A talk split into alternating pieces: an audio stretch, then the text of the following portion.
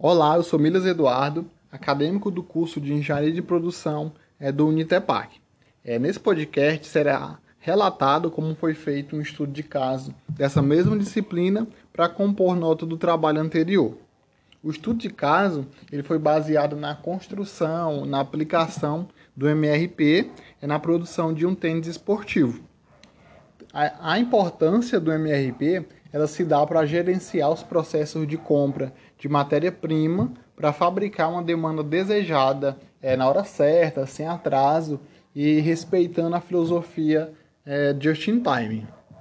Então, os objetivos e até mesmo as metas, as etapas desse, desse trabalho, ele consiste em tomar conhecimento de demandas e previsões de venda desse calçado, então analisar uma lista de materiais é necessária para a sua fabricação, fazer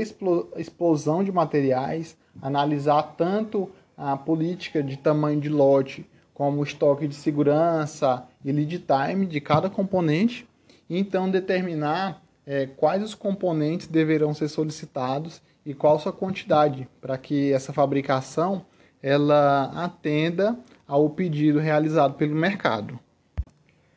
Então, primeiramente, nós temos que entender um pouco sobre MRP e sobre Bio, que é mais conhecido como Bio of Materials, o BOOM. Então, é, de acordo com o Slack 2009, o MRP ele tem o objetivo de ajudar as empresas a calcularem com maior rapidez as suas necessidades de materiais, que sejam possíveis para o processo de produção mais enxuto, sem muitas perdas, né? E ele já, já havia notificado que esses dados eles funcionam como uma somatória de previsão de vendas é, realizadas pelos gestores, sabendo que esse MRP ele auxilia na perdas, na redução de perdas nas linhas de produção e também é, ele previne as paradas nas máquinas decorrente de uma falta de, de, de alguma matéria-prima, por exemplo.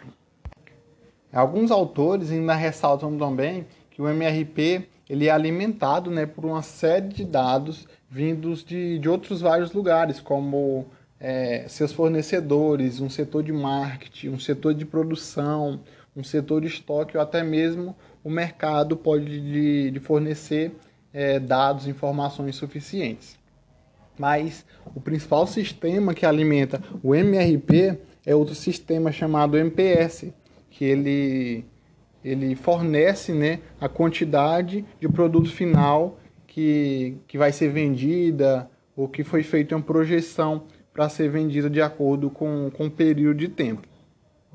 E a função do MRP é justamente calcular a quantidade de cada matéria-prima é necessária para fabricar essa quantidade é, identificada pelo MPS.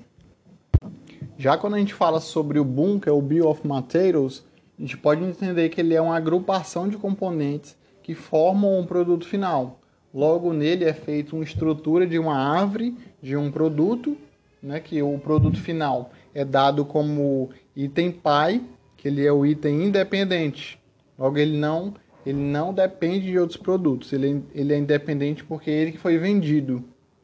E abaixo dele está todos os outros itens, que são os itens filhos, que são conhecidos como dependentes, porque com a junção de todos esses itens filhos, que são os itens dependentes, há a montagem, a construção de um único item pai. Então, sabendo disso, a gente já partindo é, agora para o estudo de caso propriamente dito, como é descrito também no trabalho anterior, o nosso produto ele é um tênis esportivo. Então a primeira coisa para a gente determinar um MRP é fazer um estudo do produto final, do item pai. Né? E para isso a gente traçou, mapeou, né, desenhou o seu Bill of Materials, mais conhecido como BOOM, que já foi é, retratado mais, mais no início do podcast.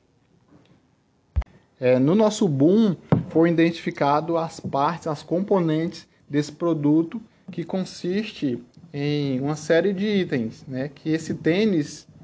ele é composto por uma unidade de cabedal, uma palmilha, uma biqueira, um cadastro, uma língua e um solado.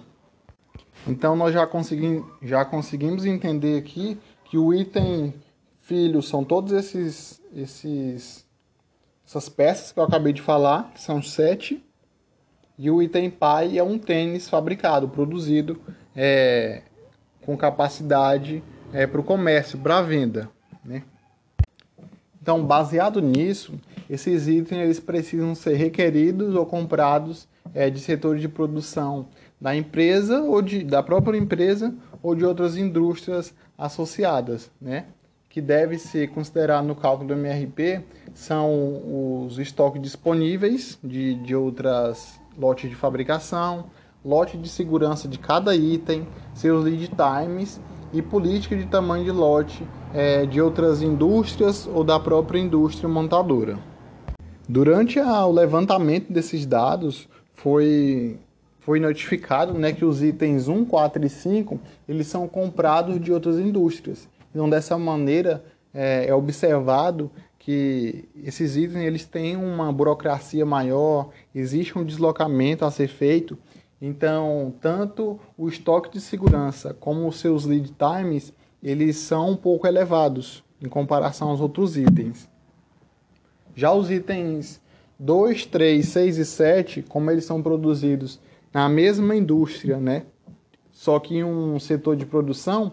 esses aspectos que eu acabei de falar de lead time e estoque de segurança, eles podem ser um pouco reduzidos, justamente porque não tem é, complicações de deslocamento e, e, burocracia mesmo de, de tempo percorrido. É logo esses itens com maior complicação, que é o 1, 4 e 5, eles têm um estoque de segurança de 100 unidades e um lead time de duas semanas. Já os outros itens, que é o 2, 3, 6 e 7, eles têm um estoque de segurança em torno de, de 40 e 30 unidades e o seu lead time é de uma semana para entrega. Então, sobre conhecimento e acesso aos resultados é, vindos através do MPS, que é o plano médio de produção, que ele nos dá a quantidade que vai ser vendida,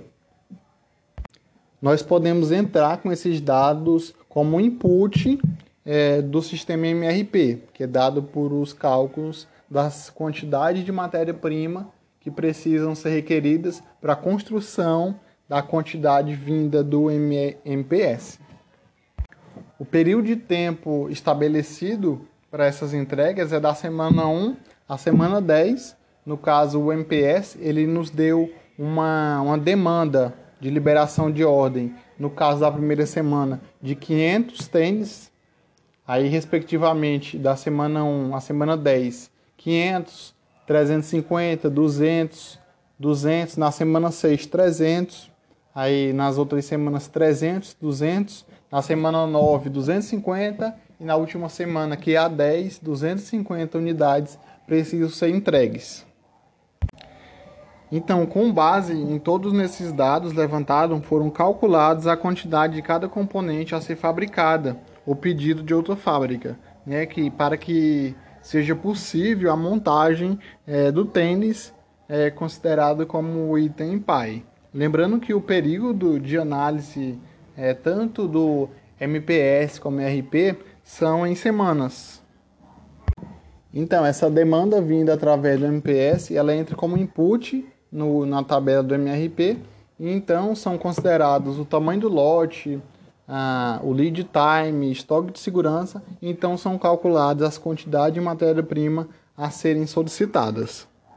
E o resultado do MPR é justamente essa quantidade de, de matéria-prima a ser solicitada de outras indústrias ou, ou, ou de outros setores. Então, concluindo essa, o estudo de caso, foi é considerável imaginar, concluir que o sistema MRP ele é possível, ele é necessário para determinar o tamanho do lote a ser comprado e pra, também para determinar ah, qual será a semana que será feita a compra, por causa que tem aí uma interferência do lead time, né, de entrega, tanto de, de entrega quanto de produção. E tudo isso que a gente fez, ele, ele serve como objetivo para subsidiar a produção do produto final, né, para que todo essa, esse processo de fabricação eles ocorram com o máximo de eficiência possível, sem causar atrasos na produção e, pre, e prevendo também alguns percalços sofridos pelos fornecedores. Um aspecto que é interessante falar aqui é que na linha de liberação de pedidos de cada, de cada componente né, calculado, ele não engloba os pedidos taxados como recebimento é, programado, porque é, esses pedidos que foram feitos no recebimento programado, eles têm um lead time muito baixo, geralmente é, é entregue no mesmo dia, porque ela é um, uma compra urgente que foi feita, né? É, mas o, a desvantagem desse pedido é que o custo ele pode ser elevado é, por causa geral, por causa justamente dessa rapidez na entrega. Mas ele traz o benefício de não causar atrasos na linha de produção. Então, basicamente, esse MRP ele acarreta em uma série de benefícios para a empresa, como uma promoção da, da filosofia just in time, diminuição do tanto de estoque de produto final quanto de, de componente entre os processos produtivos e também ele gera uma redução no desperdício de materiais. Porque quando a gente sabe a quantidade que a gente vai usar em cada semana, é mais fácil de mencionar né, o quanto pedir e, e qual, qual o dia, qual a semana que será feito esses pedidos.